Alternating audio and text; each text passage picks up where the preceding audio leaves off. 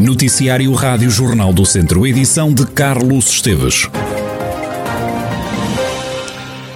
Greve na CP não retirou da circulação comboios de transporte de passageiros na linha da Beira Alta. Célio Correia, da FECTRANS, a Federação dos Sindicatos dos Transportes e Comunicações, acusa a empresa pública de ter furado a paralisação. Há uma grande adesão, uma grande participação dos trabalhadores nesta luta, que obrigou a empresa a substituir trabalhadores em greve e recorrendo a mecanismos ilegais.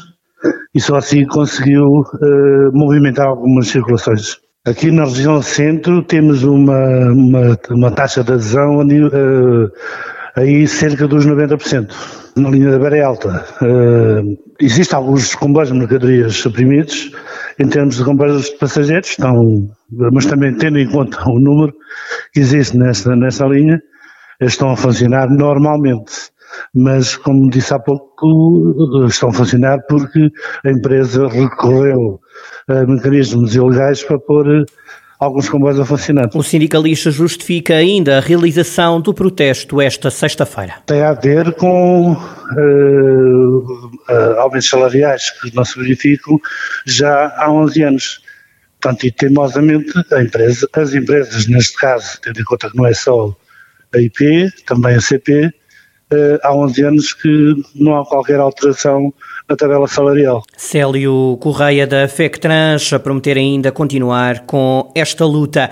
Foi cancelada a apresentação em Viseu dos candidatos do PS às câmaras da região centro. O encontro ia contar com a presença do secretário-geral do Partido Socialista e do e primeiro-ministro António Costa. A sessão foi adiada devido à pandemia. O PS garante que a iniciativa vai ser remarcada para um momento posterior a anunciar oportunamente após avaliação das condições de saúde pública. Confirmado está Paulo Catalino como candidato socialista à Câmara de Carregal do Sal. O nome do médico foi ratificado pela distrital do PS. Paulo Catalino não esperava outra decisão. Em declarações à Rádio Jornal do Centro, o cabeça de lista do PS ao município de Carregal do Sal diz estranhar a candidatura do atual presidente da autarquia, Rogério Abrantes, que foi eleito pelo Partido Socialista e que vai avançar depois de ter negado o convite do PS à surpresa de toda a gente, ele veio dizer que quer ser candidato e, portanto, é um direito que lhe assiste e é legítimo.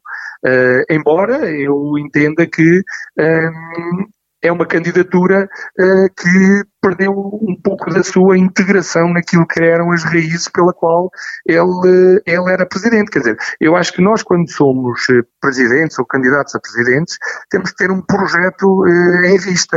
Uh, e, e parece-me estranho que uma pessoa que não tinha um projeto em vista para, para continuar, que agora, de um momento para o outro, encontre esse projeto. Quer dizer, e, e é natural que possa prejudicar um pouco o Partido Socialista, mas é também verdade que as pessoas eh, querem eh, um projeto realmente socialista com matriz socialista, que foi um pouco aquilo que falhou eh, nos últimos anos. A Rádio Jornal do Centro contactou ainda Rogério Abrantes, que diz não ter nada a dizer sobre a ratificação do nome de Paulo Catalino como cabeça de lista do Partido Socialista. O autarca disse que em breve vai apresentar uma candidatura, escusando-se a revelar se vai como independente ou com apoio de algum partido. A queda de um sótão de batatas feriu com gravidade um homem de 48 anos, esta manhã em Sobral, no Conselho de Mortágua. O acidente aconteceu por volta das 11 da manhã. Devido aos ferimentos, a vítima foi transportada para o Hospital de Coimbra, depois de assistida no local pelos bombeiros e pelo INEM. Para o local foi ainda mobilizada uma dezena de operacionais com 10 veículos. Por tráfico de droga foram detidos seis homens e uma mulher no Conselho de Taboaço. O grupo com idades compreendidas entre os 18 e os 64 anos estava a ser investigado há cerca de dois dois anos. No seguimento de seis buscas, a GNR conseguiu apreender 602 doses de AX, duas balanças, três caçadeiras, dezenas de munições, entre outros objetos. Os detidos foram constituídos arguídos e o caso foi remetido para tribunal. Os custos com os medicamentos são a principal dificuldade financeira no acesso à saúde. Esta é a principal conclusão de um relatório agora publicado. Os detalhes do estudo são trazidos pela jornalista Sofia Pereira. Em três anos aumentou para 15% a percentagem das pessoas da classe socioeconómica mais baixa que deixaram de comprar os medicamentos de que precisavam. Mas este é apenas um dos números do relatório Acesso a Cuidados de Saúde, as escolhas dos cidadãos 2020. Há, no entanto, uma ligeira melhoria quanto ao número de pessoas que deixou de comprar medicamentos de que necessitava pelo menos uma vez por ano. Se olharmos para os mais pobres e quando questionados se deixaram de ir ao médico ou de fazer algum exame por falta de dinheiro, 10% respondeu que sim. Este estudo assinala que, apesar de existirem desigualdades socioeconómicas na doença, o acesso ao sistema de saúde é similar para toda a população e que a decisão de primeiro contacto tem poucas barreiras de acesso. Em 2020, o ano em que a pandemia foi o assunto dominante, houve uma fuga às urgências, quer no setor público, quer no setor privado. Os mais idosos e as classes socioeconómicas mais baixas indicaram maior receio de se dirigir a uma unidade de saúde. Apesar do medo que se gerou, continua a existir confiança nos serviços de saúde, sendo que os que mais se isolaram durante a pandemia não têm mais receio de ir ao sistema de saúde. Os dados deste relatório foram recolhidos no ano passado. Foram feitas 1.271 entrevistas. Medicamentos por comprar e serviços médicos menos procurados pelas pessoas mais pobres são estas as conclusões principais do relatório Acesso a Cuidados de Saúde, as escolhas dos cidadãos 2020, lançado pela Fundação La Caixa e a nova SBE e elaborado pelo professor Pedro Pita Barros. São 12 as escolas da região que vão ficar livres de amianto. As obras de remoção do fibrocimento nos edifícios escolares são financiados pelo Programa Operacional Regional do Centro. Tondela é o conselho que vai ter mais obras, vai ser removido ambiente de três estabelecimentos de ensino. Sátão e Viseu têm duas escolas intervencionadas. Vão ainda decorrer empreitadas de remoção de fibrocimento em Guiar da Beira, Carregal do Sal, Santa Combatão, São Pedro do Sul e Sátão. A pandemia alterou também o ritmo das universidades e dos institutos politécnicos, quer nas aulas, quer nas atividades de praxe. Os estudantes tiveram que se adaptar. Ana Rita Pereira, aluna de Educação Básica do Politécnico de Viseu, diz sentir que falta convívio e interação entre alunos e professores não estamos a viver a vida académica que a adaptação, um, até a própria convivência é muito diferente.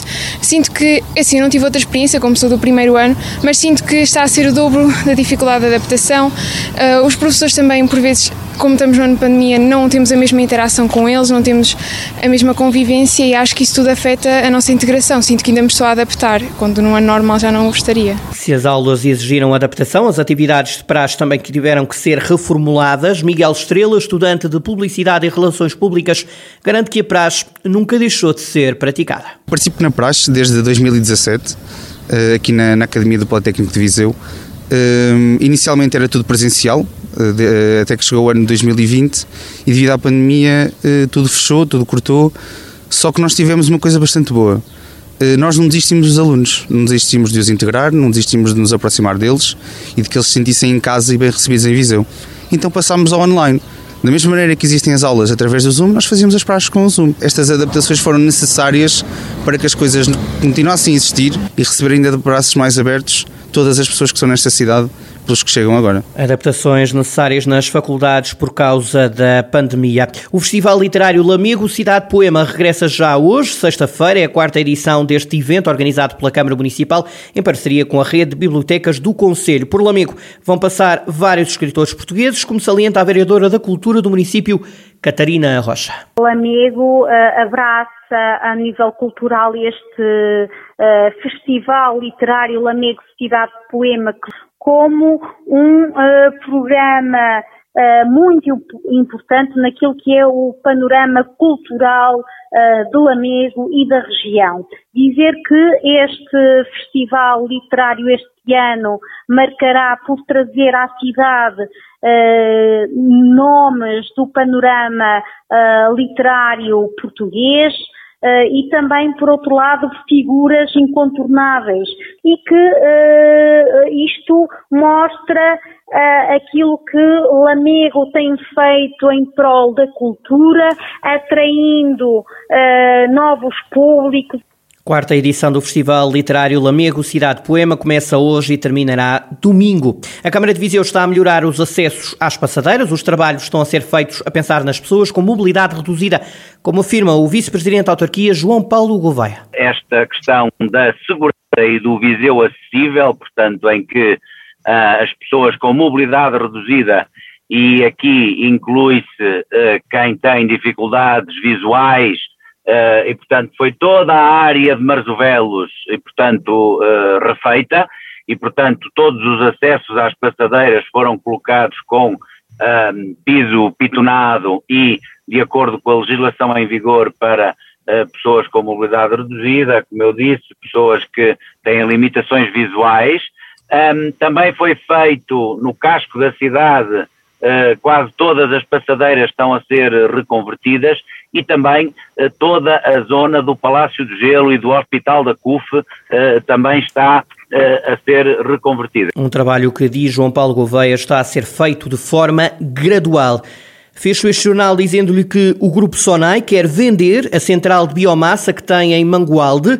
A notícia é avançada pelo Jornal Económico, que adianta que o negócio pode resultar num encaixe financeiro entre os 75 e os 100 milhões de euros.